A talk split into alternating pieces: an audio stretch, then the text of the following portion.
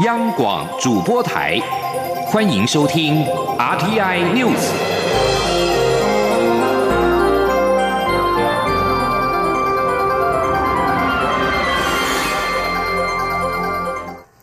各位好，我是李自立，欢迎收听这一节央广主播台提供给您的 RTI News。为了应应 COVID-19 武汉肺炎的冲击，立法院会今年三读修正通过严重特殊传染性肺炎防治及纾困振兴特别条例，将新台币六百亿元的纾困特别预算拉高到两千一百亿元，并且是疫情状况以不超过原预算额度两千一百亿元再编列特别预算，送请立法院审议。至于国民党团所主张的另编列一千亿元排付后发放现金。调降营业税等条文，诉诸表决之下，并没有通过。记者刘玉秋的报道。武汉肺炎疫情严峻造成的经济冲击越来越大，行政院提出严重特殊传染性肺炎防治及纾困振兴特别条例修法，追加特别预算新台币一千五百亿元，让经费上限从原先的六百亿元提高为两千一百亿元。虽然立法院朝野党团连日多次协商破局，蓝绿党团对于纾困预算上限是否普发现金等条文难达共识，但诉诸表决下，立法院会二十一号顺利三读。修正通过纾困振兴条例，除了让特别预算上限拉高为两千一百亿元之外，也通过民进党团的版本，让纾困预算再加码，得视疫情状况，以不超过原预算额度内再编列特别预算，送请立法院审议。也就是纾困预算上限为两千一百亿元，可再加两千一百亿元，打开举债上限，不受公债法、财政纪律法等限制。立法院副院长蔡其昌宣读纾困条例修正案三读通过。严重特殊传染性肺炎防治及纾困振兴特别条例增订第九条之一条文，并将第十一条条文修正通过。至于国民党团主张编列一千亿元发放现金方式补贴民众受疫情影响而发生营运困难的产业事业营业税税率最低得调降至百分之三等条文，因不敌民进党团的人数优势，皆未能通过。同时，这次修法也明定，受武汉肺炎疫情影响，自政府领取的补贴、补助、津贴、奖励以及补偿免纳所得税，相关补贴、补助、津贴、奖励以及补偿也不得作为抵消。扣押、供担保或强制执行之标的。另外，院会也通过民众党所提的附带决议，有鉴于自营作业者以及无一定雇主劳工受疫情影响巨大，不论有无参加劳保，政府均依据纾困条例之授权规定，提供纾困补贴以及振兴等措施。建请行政院协调各主管机关分工，从宽拟定各种协助措施，给予必要的协助。中央广播电台记者刘秋采访报道。纾困条例完成的立法院三读，行政院发言人古拉斯尤达卡今天表示，行政院院会会紧速提出特别预算，希望本周四的院会就可以顺利的通过，再送立法院审议。届时期盼朝野党团能够支持，尽速的予以通过。针对纾困预算，可是疫情的需要，再提高编列两千一百亿元预算，在野党则批评这是空白授权，未来将会强力监督。而在纾困条例完成修法之后，立法院最快二十四号就会邀请行政院长报告纾困预算案，力拼五月八号三读过关。中央流行疫情指挥中心今天宣布，国内新增三例感染 COVID-19 武汉肺炎的确诊个案，三名确诊个案都是来自敦睦舰队群聚感染案件，而这一波新增名单也使台湾的确诊总人数来到四百二十五人。记者肖兆平的报道。中央流行疫情指挥中心二十一号宣布，国内新增三例感染 COVID-19 武汉肺炎确诊个案，而这三例都是海军敦睦舰队磐石军舰的军人以及实习生。而这一波新增名单也使台湾确诊总人数来到四百二十五人。指挥中心指挥官卫生福利部部长陈时中表示，这三名确诊者为两男一女，年龄介于二十多岁到三十多岁。的年轻人。他进一步表示。案四二三是实习生，虽然一采结果为阴性，但因为三月三十号出现嗅味觉异常，又跟先前确诊个案同仓间，所以二十号就进行二度裁剪，结果呈现阳性。另外两例案四二四跟案四二五。分别是三十多岁均值女性以及二十多岁均值男性。陈时中表示，这两起个案一度都有不适症状，所以进一步在二十号跟二十一号完成二采，也确诊染疫。他说，病毒跟这样的一个疾病，事实上是非常的多样性。好，所以我们在这里面还是采采取比较严格的标准。好，刚才讲过，我们大概一采全部都要一采嘛，哈。那采采过之后，当然有一些相关有症状的，我们都会进行二采。由于新增确诊者都是一采阴性，二采转为阳性，指挥中心专家小组召集人张尚纯就表示，虽然个案一采阴，但由于个案出现的症状都很典型，所以医院就以二采方式进行。而之所以会出现两次采验互有阴阳结果，张尚纯解释，这跟病程发展时间有一定的关系。他说，在发病的第一个礼拜内，哈，那个是那个呃病毒量通常都是比较高的，所以要检验出阳性是比较容易的。可是你到两个礼拜，甚至到第三个礼拜，那这一次的事件里面，当然确实有这样，他们已经在船上很长久的时间，那到四月十。八呃是十八号才被召回的时候，然后这个时候当然就是会呃已经进到了时阴时阳的阶段。陈时中表示，不光是社会指挥中心也很关心军舰上的感染源。目前除了用科学方法往前追溯传染途径外，也紧盯确诊者在外活动的可能传播风险，相信对疫情掌握会有帮助。指挥中心表示，国内目前累积有四百二十五。五例确诊个案，分别有三百四十三例境外移入，五十五例本土病例，以及敦木舰队的二十七例确诊。而所有确诊个案中有六人死亡，两百一十七人解除隔离，其他持续住院中。中央广播电台记者肖兆平采访报道。海军敦木舰队二十七名官兵确诊武汉肺炎，前立委段义康质疑，事发至今军方只叫海军副司令道歉。总统府今天表示，蔡英文总统已经公开表示，在最短时间内完成内部调查，该检讨、该就责不能回避，并公开向国人释疑。另外，行政院发言人古拉斯尤达卡今天也表示，行政院要求国防部了解敦木舰队出海到博流、回台上岸检疫等各项环节，行政院不会容忍任何漫不经心或隐匿。他表示，待报告出炉之后，国防部将会说明。记者王维婷的报道。敦木舰队爆发武汉肺炎群聚感染，二十一号累积已经有二十七人确诊。敦木舰队疫情引发外界要求检讨军舰防疫措施是否出现漏洞。行政院发言人古勒斯尤达卡二十一号表示，针对敦木舰队爆发疫情，行政院已要求国防部就舰队至博流出任务到回台上岸后检疫的各环节加以调查，理清真相。古勒斯表示，国防部应该诚实调查，任何漫不经心或隐匿都不能容忍。古勒斯说。就整体事件来说，国防部正在进行调查。行政院的立场是，任何漫不经心或隐匿都是不能被容忍的。所以我们要求国防部要诚实调查，厘清真相之后要对外说明。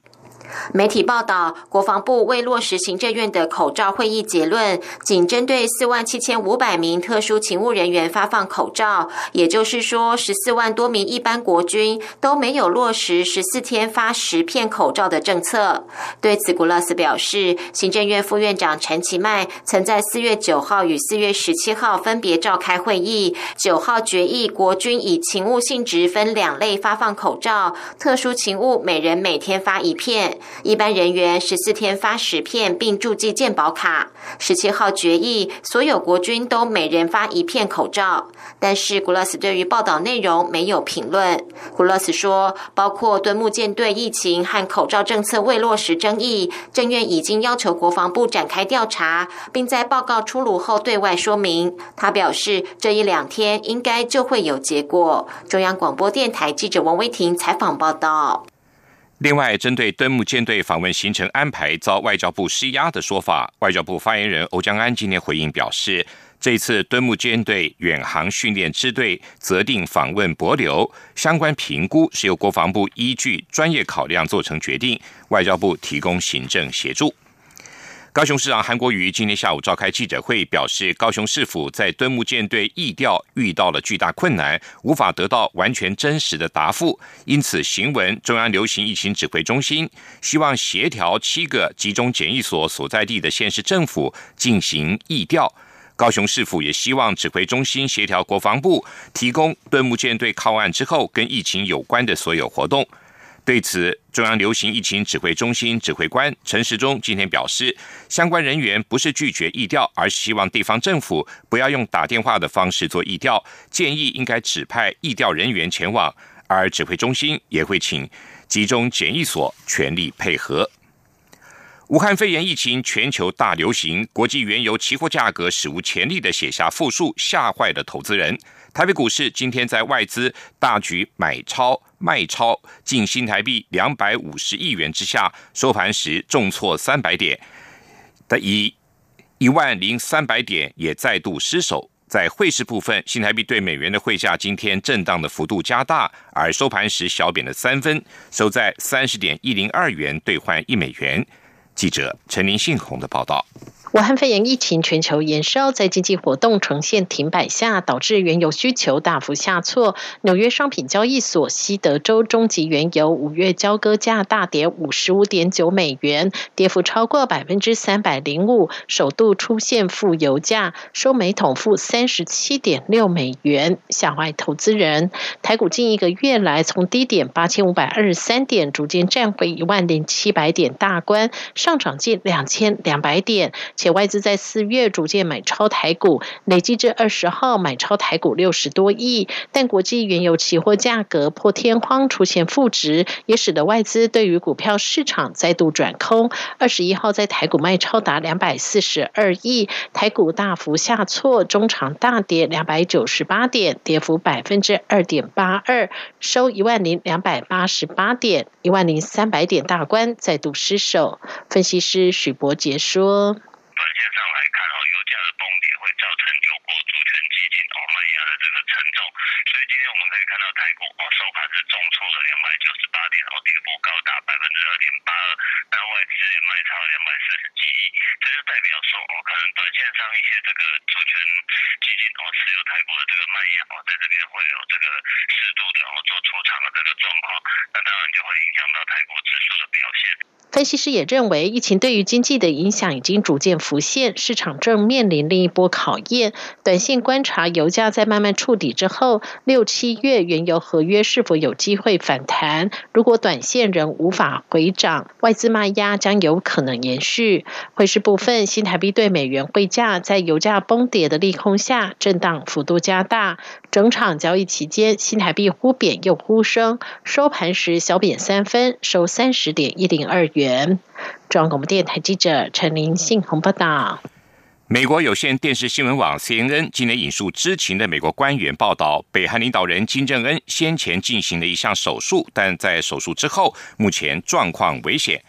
另外，根据耶路撒冷邮报也报道，金正恩在这个月稍早接受了一项心血管的手术，目前正在接受治疗。不过，韩联社则报道，南韩政府多位官员今天都对此表示，北韩没有出现异常的动静，有关消息并不实际。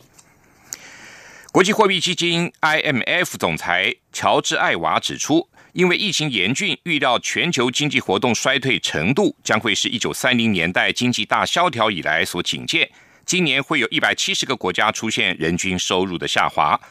乔治·艾娃表示。目前为止，各国因应疫情所端出的财政纾困措施已经达到八兆美元，各国中央银行也采取了行动，挹注大量流动性资金。国际货币基金本身有一兆美元的借贷量来支应一百八十九国成员国，已经达到了当年全球金融危机初期所能提供的四倍。目前已经有一百零三个国家向国际货币基金提出紧急金援。另外，联合国粮食世界计划署今天则发出警讯。指武汉肺炎疫情带给全球的经济困境，恐怕将使得全球今年面对粮食严重不安全的人数会增加将近一倍，达到二点六五亿人之多。这里是中央广播电台台湾之音。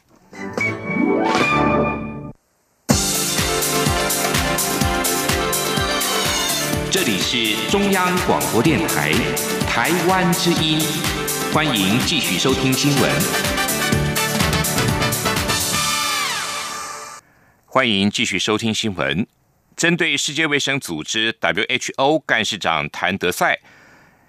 所谓提示最早的警示疫情不是台湾的相关说法，我外交部发言人欧江安今天指出，我方希望世卫组织秘书处进一步的说明各国在二零一九年底疫情初期有哪些通报，秘书处进行了什么样的处置，以示各界的疑虑。欧江安也强调。台湾善尽国际防疫合作的责任。去年十二月三十一号就以邮件的方式通报，其实公卫专业人员就能够由隔离治疗去研判相关病例有人传人的可能。记者王兆坤的报道。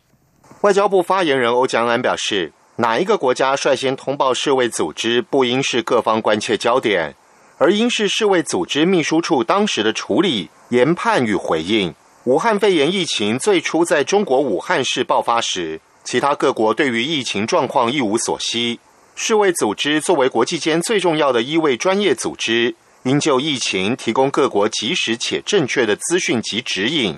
我国当时向世卫组织秘书处所做的通报，正是善尽维护国际公卫的责任。他说：“我们希望 WHO 的秘书处能够进一步的说明。”各国在去年二零一九年年底爆发疫情的时候，是有进行了哪一些通报？WHO 他们进行了何种的处置，以能够澄清各界对他们的疑虑。欧江安指出，卫福部疾管署善尽其在国际防疫合作方面的责任，在获知中国武汉市可能爆发人传人疫情后，随即于去年十二月三十一号以电邮方式通报国际卫生条例联系窗口。告知中国武汉市发生至少七例非典型肺炎，并特别提及相关病例已在隔离治疗，希望取得更多疫情资讯。公卫专业人员即能由此研判该等病例有人传人的可能。而我国也已说明，因为当时我国并无确诊病例，所以无法明示该病有人传人的情形。外交部再度呼吁世卫组织秘书处回归该组织成立的初心。以专业中立立场协助各国有效应对这一场全人类共同面对的武汉肺炎危机。中央广播电台记者王兆坤台北采访报道：武汉肺炎疫情冲击的经济，中央银行日前推出了新台币两千亿元的中小企业贷款的融通方案。为了展现金融国家队挺企业度过疫情难关的决心，央行总裁杨金龙今天在行政院表示。目前两千亿的额度已经使用了十八亿元，未来如果不服使用，央行还可以再提拨两千亿。记者王维挺的报道。政府推出各项疫情纾困贷款方案，中央银行日前也推出两千亿元的中小企业贷款专案融通方案。央行总裁杨金龙二十一号在行政院表示，央行专案融通方案分为三类，分别是中小企业信用保证基金提供九成以上信保的新贷款，贷款额度最高两百万元，利率不超过百分之一；银行征提担保品的新贷款，额度最高六百万元，利率不超过。百分之一点五，以及二十号新开办的小规模营业人方案，额度最高五十万元，信用保证十成，利率不超过百分之一。杨金龙表示，截至二十号为止，透过中小企业信保基金申贷的已核保九万家，金额约十八亿元。杨金龙表示，未来如果有需要，央行融通贷款额度可以再加倍至四千亿。杨金龙说。就是说我们现在是暂时是两千亿嘛，哈。那两千亿，那现在呢？我们的纾困二点呃二点零里面呢，也有就是说提高哈，提高我们这个融资的这个金额哈，要把这个打算要把这个两千亿呢，也要把它加倍到四千亿。那事实上呢，中央银行的一个资金的一个融通啊，我们是采弹性的一个处理啊原则哈，就是说市场有需要，我们。哦，啊，都能够来提供哈。那当然，这个呢，就是看我们的疫情的一个发展的一个情况。财政部长苏建荣也在行政院表示，公股行库办理各部会政策贷款的核贷平均天数是四点八二天，比原先预期的六天还要快速，显示公股行库积极配合纾困。立法院今天三读通过武汉肺炎纾困与振兴特别条例修正案，将特别预算额度调高至四千两百亿。政务委员龚明鑫表示，未来是疫情发展，如果有必要，可以再追加预算。行政院已经有妥当准备。另外，经济部规划的酷碰券，各方看法不一，合并电子支付的使用方式也有杂音。龚明星表示，现在还在纾困阶段，对于下阶段的振兴，正在搜集各界意见。如果可以让经济发展更好的话，行政院并没有预设立场。龚明星也表示，二零零八年的消费券效益大打折扣，振兴经济的效果不如预期。政府只是不希望再发生同样的情况。如果有更好的做法，经济部都很乐意修正。中央广播电台记者王威婷采访报道。另外，行政院跟金管会、财政部和九家公营行库董事长今天也大阵仗的举行记者会，宣誓组成金融国家队，力拼企业度过疫情的难关。为了鼓励银行核贷，金管会寄出了中央存保保费折抵奖励，表扬核贷绩优银行。另外，为了体恤申办劳工贷款的民众的辛苦，公股行库也和联征中心、票交所达成了共识，免除新台币三百元的信用查询费。口罩实名制三点零明天即将登场，新增超商预购的管道，民众只要持健保卡就可以在超商完成预购并且缴费，民众购买口罩将会更为方便。记者江昭伦的报道。口罩实名制三点零政策二十二号正式上路，民众只要持健保卡，就可以在全国一万多家便利超商完成预购缴费程序。指挥中心指挥官陈世忠二十一号公布相关流程。陈世忠说：“口罩实名制，哈，我们现在有一个三点零，哈，那主要是新增超商预购的管道，那预购完之后可以立即的缴费。”好，所以我们要，但是要记得要带健保卡到四大超商，用私物机来做预购。那订购完成后，就会列印一个单，一个账单出来，就大家拿到一个小白单，那就可以去付款。好，那这样子就会完成。根据超商实地测试，从预购到缴费，最快二十秒就可以完成。此外，从二十二号起，透过手机、电脑预购，也可以预购完立刻缴费，不用等到三天后再缴费。希望透过更简便的流程，让民众不用再到药局辛苦排队购买口罩。中国电台记者张昭伦台北采访报道。空勤总队日前才发生了一架海豚直升机自高处坠落的事件，由国家运输安全调查委员会介入调查中。不料，今天又有媒体爆料指出，空勤总队在去年六月也发生一次一架海豚直升机重摔落地的意外。结果，空军总队不仅没有通报运安会，还将残破的机身藏匿在机棚里，准备花大钱来维修。对此，运安会。认定如果有瑕疵，已经介入了调查。记者吴立军的报道。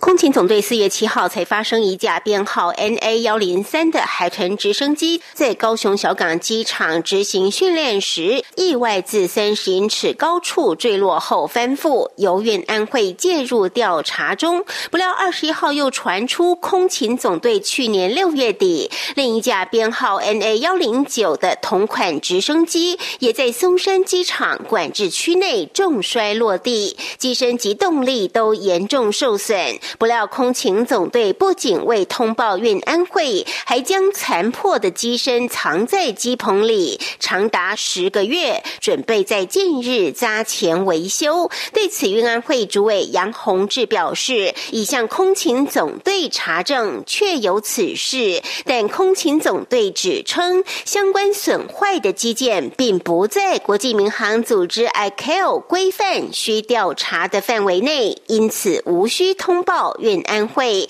但是杨洪志强调，是否运安会调查全责，并非由空勤总队单方说了算。认定空勤总队在这起事故有通报上的瑕疵。因此，已介入调查。同时，调查后若发现涉及隐匿，将启动行政处分。杨宏志说：“一个不应该是空勤自行判断，说没有落入 IQ 规定的调查范围，所以在通报的过程里面，我认为是有瑕疵。我们也及时要求空勤总队，类似的情况不得再发生。”纵然你们自己判断没有，但不代表没有，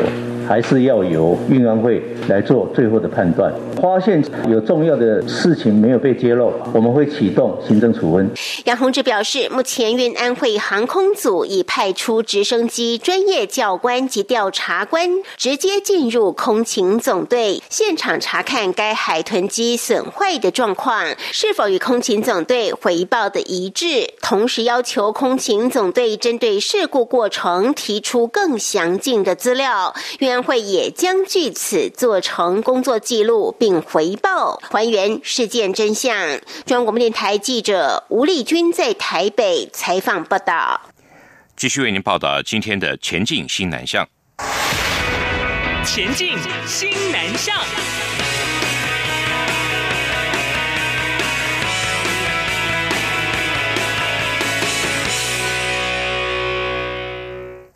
大学繁星推荐日前放榜了，新北市双溪高中今年推荐了三十一人，就有二十七人上榜，录取率将近九成。其中十一名新住民学生更是全垒打，录取率为百分之百。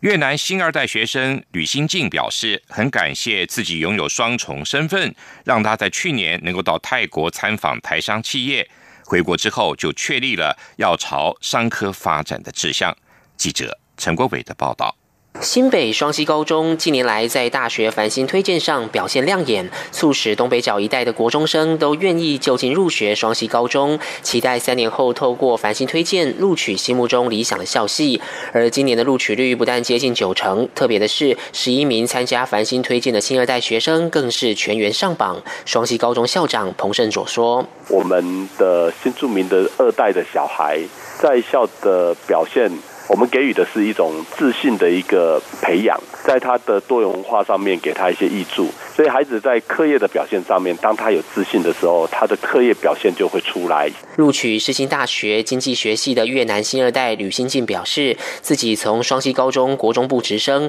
因为新住民的身份，他发现自己比其他同学有更多到国外参访的机会。去年十二月就因此前往泰国学校交流，并参访台商企业。吕新进提到，他本来大学想选外语科系，在听了当地台商的建议后，决定往自己也喜欢的商业校。发展。台商在跟我们分享他的一些经路历程，就是一个人然后直升到一个异地，最需要的是勇气，然后要跳脱自己的舒适圈，然后就是看到就是他们很成功，就是在国外面发展，自己就会开始想，就是自己未来该怎么做。吕新庆说：“很感谢拥有双重身份，让他有很多机会可以到外头看看。也谢谢学校的老师帮他们争取这么多的机会，使他们即使在偏乡，可是获得的资源也不比其他学校少。”中央广播电台记者陈国伟台北采访报道。桃园企业联合会与台商合作，发挥了防疫有责、海外援助的精神，由桃园市长郑文灿媒合民间的力量，捐赠桃园市及泰国医院。医护一万五千件的防护衣，郑文灿表示，台湾在防疫工作上做了相当重要的贡献，也写下了防疫的典范。泰国移工来台湾工作的比例相当高，桃园占了百分之二十八点五，人数达到一万六千多人。台商在泰国投资的项目也很多。如新纺织在柬埔寨厂，除了做牛仔裤代工，也有防护衣、口罩的代工。这次桃园企业联合会及世外桃源基金会的成员，以极短的时间集资完成捐赠。如新纺织也立即调整了生产排程，在有国外订单的需求下，立刻调出了三万件，提供给包括泰国在内。国家防疫队，不论是在台湾或是在海外的台商，心情都是一样的，希望能够为世界贡献一己之力。泰国贸易经济办事处代表通才也表示，非常感谢，也非常感动。泰国跟台湾的关系密切，台湾的防疫措施是世界第一，泰国也正在学习台湾的防疫方式。在郑市长的协助下，捐赠的防护衣能够帮助泰国的医护人员在工作时更为安全。以上这一节 RTI News 由李自力编辑播报，谢谢收听。